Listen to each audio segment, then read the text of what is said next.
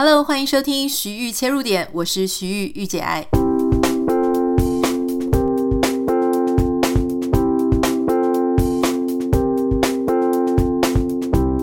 Hello，欢迎收听今天的节目。在今天的节目开始之前呢，很开心要跟大家分享，我们即将即将要迎接三百万的下载量了哈。目前是两百九十几万，但是因为我们最近是走一个随性的上传路线，所以我也不太知道我们大概什么时候会迎来第三百万。那等我们到达这个目标的时候，再跟大家分享。那当然，因为其实我想，我最近也对我自己的生活做了许多的状态上的调整，大家。知知道，在我去年搬到美国来，正式的搬到美国来之后呢，其实我发现我自己有一个很不一样的改变，这个也是我们今天想跟大家分享的主题。就是我发现呢，诶，我好像更加能够专注在做我自己想要做的事情。哈，我可以很热情的投入做 podcast，我可以很很。不顾一切的，非常的想要阅读的时候，我就花很多的时间阅读。我觉得这个原因可能是因为，当然现在因为 COVID-19 的关系，所以很多时候我们都被绑在家里面。那还有就是因为我在美国，我不太需要常常像在台湾出去参加各种活动啦，或是去参加通告，或者说哎三不五时就会跟好朋友约喝什么下午茶吃饭。也就是说，我现在的时间哎比较完整。那因为也搬到这个郊区，郊区还蛮乡下的哈，所以整个生活环境都不太一样。外面呢，天空非常的大，离这个市中心很遥远，所以我甚至连旁边也都没有什么华人的超市啊、华人的餐厅，几乎都是没有的。所以我就变成说，必须要真的每天的面对自己的日子，好好的煮饭，好好的煮菜。然后好好的洗衣服，好好的面对自己的工作跟自己的兴趣，因为当你有大把的时间、大把的空间，在就是你可以任何任意调配的时候，你反而就要自己去排你的先后顺序。而今天想要跟大家分享的这个心情呢，其实是从我最近看的一些电视剧啦，或是我最近看的一些书，然后凝聚而来的。我们上个礼拜五没有分享好看的这个剧或者好看的电影嘛，好，所以今天礼拜一也要跟大家来分享一下。最近我在看 Netflix 呢，有一个它算是一半的 documentary 啦，一半的实境节目哈。也许你有看过，也许还没。它叫做《王牌狗狗训练师》哦，这个是台湾的翻译。如果是英文呢，是就是 Canon Intervention，应该是这样子哈。就是它其实是一个。呃，训犬师，他介入别人的生活，就是说他去看看哪一家人他们的。狗狗是需要被调教的，那当然有很多狗，特别像美国这边有很多很凶的护卫犬，大型的比特犬等等。比特犬呢，其实是很多航空公司都禁止比特犬上飞机，特别是国际航线。原因是因为，其实我也不知道原因，但是应该是因为他们非常凶。好，那万一它挣脱了，或是万一它这个呃不受控了，它会让让整个大家的安全都受到影响。啊，所以比特犬它是一种非常凶的狗。那在这一部这个呃，这怎么讲呢？实境节目或是纪录片里面呢，这个训犬师哈，他是一个在呃加州 San Jose 的一个，他自己开了一个训犬的训练班哈，那还蛮有名的。他就有提到说，像在美国这个比特犬呢，它其实是被安乐死比例最高的一种狗类。为什么呢？因为你知道，其实当然很多人养了狗之后没什么责任感呐，哈，会各式各样的理由，狗狗就流落街头，或是有一些狗狗它没有流落街头，但是它的主人没有好好的训练它。那这种大型的狗，因为它的攻击力道很强，所以它可能会去咬伤别人，或是咬伤、咬死其他的狗。那这个美国的法院呢，哈，或是一些主管机关，他就会判定，如果他判定你是恶犬的话，或是你那个主人没有办法好好的处理它，它就会被判安乐死。所以这个等于是说，哎，也许小小狗它也会去咬人，可是它可能不会造成那么大的伤害。哦，那种大的狗。嗯，它就很可能会造成别人的危害。可是换句话想，你会觉得说，这个难道是狗的错吗？因为这是它的天性。哈，很多时候其实是跟主人有没有好好训练，有没有负起你该负的责任，这个是有关系的。这部片之所以很好看哈，是因为这个训犬师他还蛮有一套、蛮有方法的。那他就是他会去训练这个狗的一个，当然是就是让它变得很服从，让它变得懂得指令，让它的专注力在这个狗主人的上面。那我今天不是要特别去讲这个多好看，但是他在最后一集的时候，第一季的最后一集，他们去了一个。呃，狗狗的中途之家收容所。那这个收容所的女主人哈，她其实真的是一个非常有爱心的人。我相信在台湾也是这样子哈。有一些人呢，他们就是觉得说，因为他开始做了这件事情之后，开始收容动物之后，就会很多人把一些需要拯救的狗狗啦、被抛弃的狗狗，那也许他很可怜的狗狗，就会送给这些人，或者请这些人去处理。可是这些人，他当然他会做这样子的行业，也就是因为他很希望可以帮狗狗做一些好事，让他找到好人家哈。可是有时候，因为你这种想要做好事的心情，呃。多过于你能做好事的能力，这种时候呢，你就会让自己有极大的压力。而他们确实也没有什么非常大量的资金可以给狗狗很好的环境，所以大部分的狗狗可能是一只或两只一起关在一个巨大的笼子里。好，那这个女主人她是在沙漠那边去盖了一个这样的狗舍。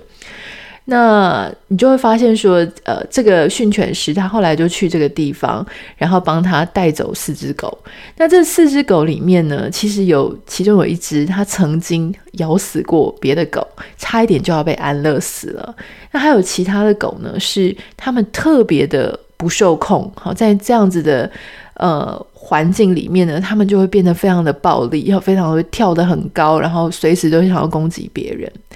那这个训犬师他就有提到说，其实狗狗它本质上可能没有这么焦躁不安，而是因为在那样子的呃收容所。当然，如果你有兴趣的话，你可以看这部片哈。这个收容所呢，我稍微用口语去描述一下，就是它很像一个一个的大笼子。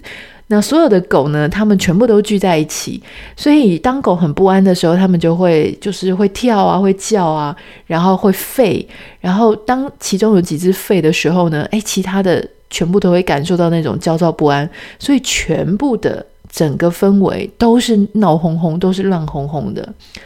他就提到说，这就很像一个人，他本来在好好的，在外头世界是好好的，结果你把他关到一个监狱里面，那监狱里面其实充斥着很多很不安、很焦虑、很焦躁那样很暴力的气氛。那这个原本好好的人，他到了那样的环境之后，因为他有求生的本能嘛，哈，那他也会引发他情绪上的焦虑，很可能他在里面就会换了一个人一样的。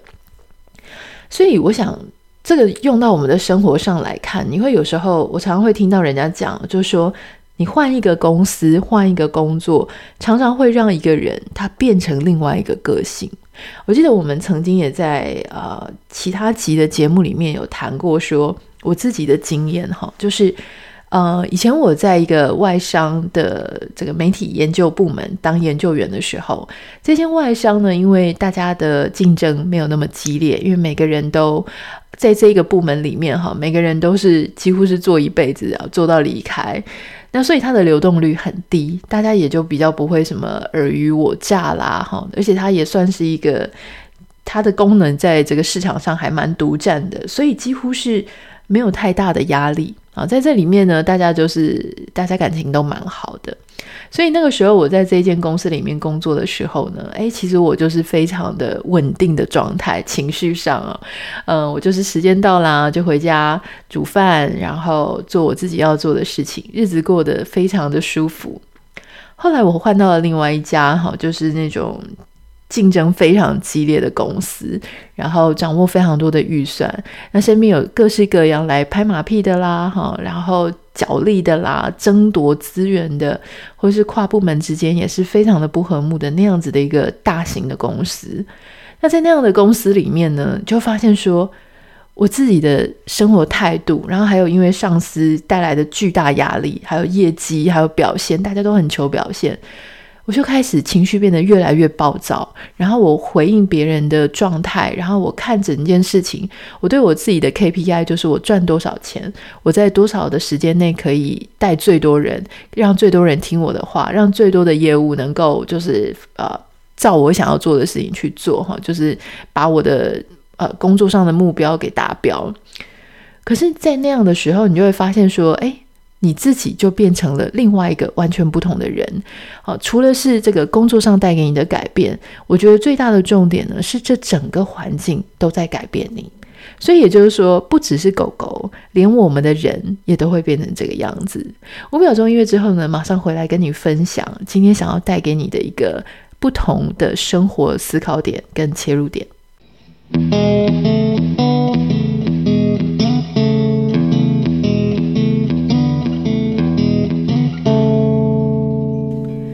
那我们的这个居住的环境呢，确实就会。很实质的影响我们每一天的注意力的焦点。好，我们看到这个事情的时候，我们会怎么样反应？在这个刺激反应，我们怎么去想事情？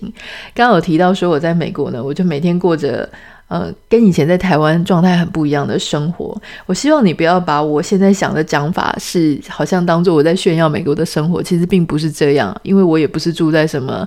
呃很繁华的大都市啦，哈，或者说呃有什么金山银山，并不是这样子哈。我只是要谈的是不同的生活风格跟生活方式，它确实会让你的想法跟你的看待的。的事情、人事物的事情的态度会有点改变哈。比方说，像在台湾的时候，我也是住在一个呃，算是新北市的郊区了。但是我们以前在台湾的这个邻居啊，我在看邻居在社区的社团版上面，我们在脸书上面有一个社团哈。那其实这个邻居他们虽然偶尔会分享一些生活啦，但是大部分的时候在上面很常出现的一种文章，就是在吵这种管委会到底是不是公不公正啦、清不清廉啦，然后。就会有几个派系嘛，大家就互相指责对方事情没有做好，然后可能有图利厂商的嫌疑等等的，每天都在吵这个。后来吵久了呢，因为我们这个社区非常的大，它几乎是一个里了哈，所以就是不同的派系又会派出不同的里长候选人。那遇到这种事情的时候呢，哇，大家更是这个刀光剑影。我在美国呢，这边我们其实社区也有一个板哈，然后这个板也是一个封闭式的，所以你必须要是居民你才可以进去。那这个我在美国的这个邻居的社团版上面哦，真的是就没有看过什么在吵这个管委会的事情。那前几天呢，我看到大家在分享，然后大家就是一些分享一些笑话什么的。后来前几天我看到大家在讲说什么，哎，大家要小心哦！今天在旁边的这个小丘上面，看到远远的看到了两只 mountain lion，然后山狮。就是我看山狮，我不太确定这是什么动物，可是网络上说，哈，Google 上面查说它是美洲狮哈。总之他们就说这个有两只山狮在附近出没，大家要小心哦。所以你看，其实光是一个地点上的差异，哈，人还是一样的是人嘛，我们就是人类，人类总是会有一些自己的兴趣或什么。可是因为居住环境的不一样，所以你很可能大家就会有不同的聚焦点，哈，你的生活的重心，你生活当中觉得值得分享的事情就很不一样。在最近我也看了这个《原子习惯》这本书哈，那这本书里面呢，它其实就有提到说，其实啊，我们要为自己去创造一些啊自己的环境，这件事情很重要，因为你为自己创造的环境呢，它会有一些各式各样不同的提示，常常我们会去做某一些行为，就是因为我们看到了这些提示。好，比方说，当我们看到了这个零食摆在桌上，你原本不饿呢，你就会跑出来拿起来，就是吃个几块。比方说，呃，我们看到有一本书在床头，诶，或许在我们睡觉前呢，我们就可能就翻一下，或者说我们看到啊手机就在那边，我们就会想要滑一下，看到这个讯息的提示，我们就会想要拿出来看一下，到底是谁传来的讯息等等的。这本书里面就有提到说呢，他们只就是有发现说，在战争的时期，哈，就是有一个现象，就是有一群这个军人呢，他们就是诶使用毒品的比例非常的高。他们就想说，糟糕了，你如果是在战争时期，哈，战争时期当然因为你的生命有很多的危险，有很多的风险跟未知，你情绪情绪上面有很大的这个焦虑跟障碍，所以他们发现这一群军人呢，使用某一种这个毒品，就是会上瘾的药物的比例非常的高。那根据，如果是根据医学调查，他发现说，其实你要主动脱离这种呃让你上瘾的药品，并不是这么容易。可是没有想到，当战争结束，这些军人各自回家之后呢，持续使用这一些上瘾药物的人比例真的非常非常非常少。好，比这个呃一般这个医学常识发现的那种几率，好使继续使用的几率少非常的多。后来他们就发现说，哎，研究说这是为什么？他们发现说，因为当人哈他离开了那个战争的场面，他离开了那些同袍，他离开了那种巨大压力的环境之后，他回到另外一个环境，另外一个这个生存的空间，他可能有家人陪伴在他的身边，他可能有其他的工作要去占据他的心思。这个时候呢，哎。他只要少了那一些提示啊，所谓的提示可能是他看到别人在使用，当他觉得情绪很焦虑的时候，他就想要用。他少了这些提示之后呢，诶，他就可以改变，他就有机会改变他的习惯，改变他的行为。好，所以其实当我们把这个生活当中、环境当中的提示跟习惯，放在这个我们去怎么样去改变我们的心情、改变我们的行为之中，你就会发现，或许我们常常陷入某一种我们不太喜欢的状态、不太喜欢的行为，这件事情可能是有解的。怎么去解呢？其中之一的方式，我不能说这个是万灵丹啦哈，但是其中之一的方式，很可能就是我们去创造一个环境，让我们自己减少去看到那样子的提示的机会。比方说，当你发现你在划这个社群媒体的时候，哈，然后呢，你就很容易感觉到自己不够好，觉得自己不够优秀。那你要怎么样去减少这个提示呢？也许叫你直接不要用社群媒体，太困难了。所以你可能可以不要去划这一些会引发你焦虑的人，去取消追踪那些让你觉得压力很大的账号，让你觉得负能量满点的账号。哈，你知道。其实每一个，不管是个人品牌，或是他在社群媒体上写东西的，你的朋友也好，网红也好，哈，或是知名的、不知名的都好，你要知道，每一个人他的他在发文的时候，都是在在表达他自己好的一个想法。每一个人的心理状态，跟每一个人他对事物的正面与否的状态，他的内心的能量、智慧都是不一样的。有一些人，他虽然很有名，可是他讲出来的话，永远都在看事情的负面的方向。比方说，他会抱怨这些店家对他的呃种种的态度；比方说，他会抱怨说他今天在路上看到的人，他会抱怨他的同侪，他会抱怨一大堆的事情。如果你发现说你的这个网络上你追踪的人里面，有些人他就是这个样子，那。当然，他就是会引起你。你当你看到他的东西看越久，你被他提示说这些事情都是坏的，都是不好的，都是可以抱怨的。你很可能也会在你的日常生活当中，当你一被触发这些事情，看到类似的，好，或是甚至说你的心情的这个燃点沸点，它就是被点高了，被被变成说你很容易爆炸。你觉得这个抱怨在社群媒体上抱怨是一件很正常的事情，那你可能就会。有模仿的效果，然后会有这个同才的感觉，你就会跟他做一样的事情，或者说有一些人他非常的好，哦，他就是很喜欢，就是表现出他各式各样的好，而你看到你觉得压力很大，这个时候其实就取消追踪，你的日子就会过得比较舒服，好。前一阵子呢，我在网络上有看到蔡康永的一段访问。那蔡康永他其实就有提到，因为他写了一本情商的书嘛，哈，那他就有提到说，其实如果你只要你不是甘于这么浅薄的话，你不甘于你自己阅读的能量，你阅读的内容是很浅薄的话，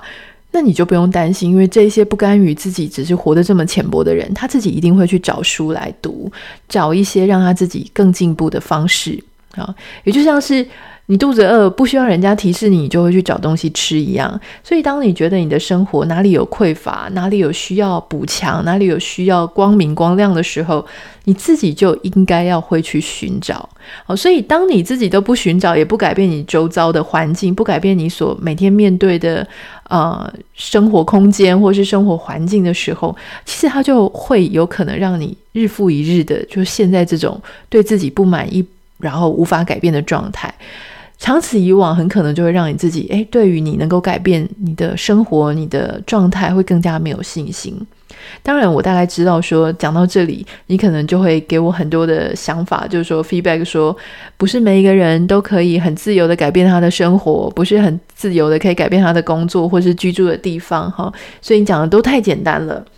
在这里呢，我想要鼓励你，哈，或许没错，你可能不一定可以。到突然之间就到别的国家去生活，你可能不一定马上就可以改变你的住宅的空间。可是像刚刚那样讲，就是说我们可以减少我们的社群媒体的使用，或是我们可以重新检视一下，我到底追踪的是谁。我的我追踪的人，他到底有没有给我正面的能量？有没有给我一些好的影响？还是他其实就是只是让我觉得哦，好骂别人好爽，然后好这个嬉笑怒骂，然后你知道，如果说他是单纯的娱乐也 OK，我不觉得他是毒药。可是如果他是那种一直不断的要去攻击这个社会，然后让你觉得说人性都是险恶的，让你觉得别人都是对不起你的这样子的人，尽量是不要追踪，我觉得它会稍微让你的日子过得开心一点哈。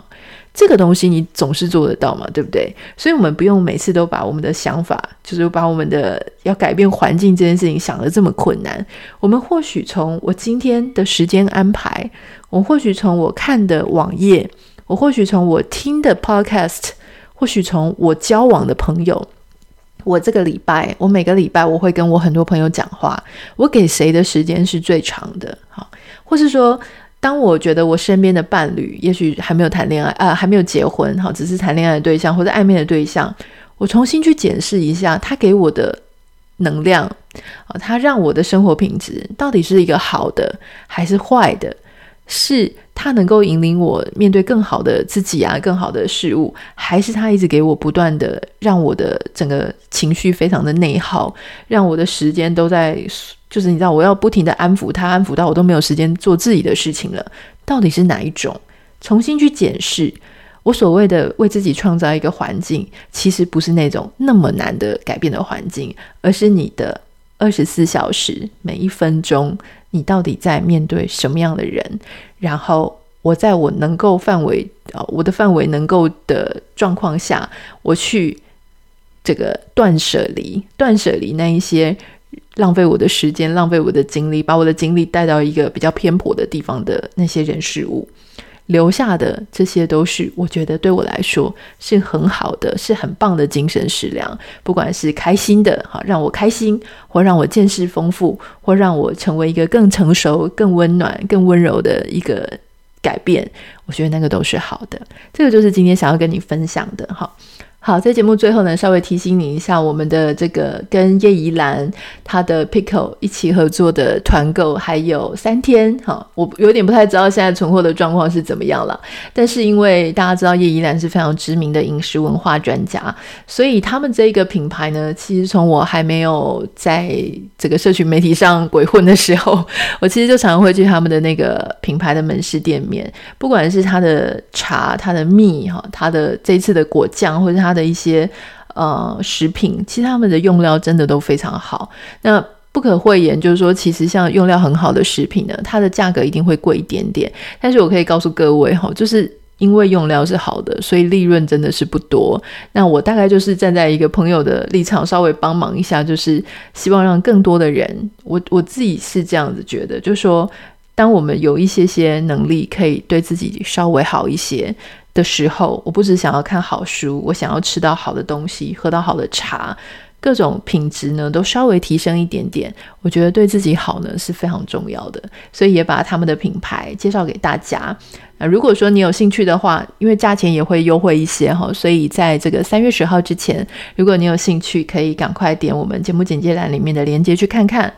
好，那今天的节目就先这样子。如果有任何想要跟我分享你的意见啊、想法，都欢迎你可以私讯到我的 Instagram 账号 Anita 点 Writer A N I T A 点 W R I T E R。然后不要忘记在 Apple p o c k e t 上面帮我们留下五颗星给你的留言。我们下次见，拜拜。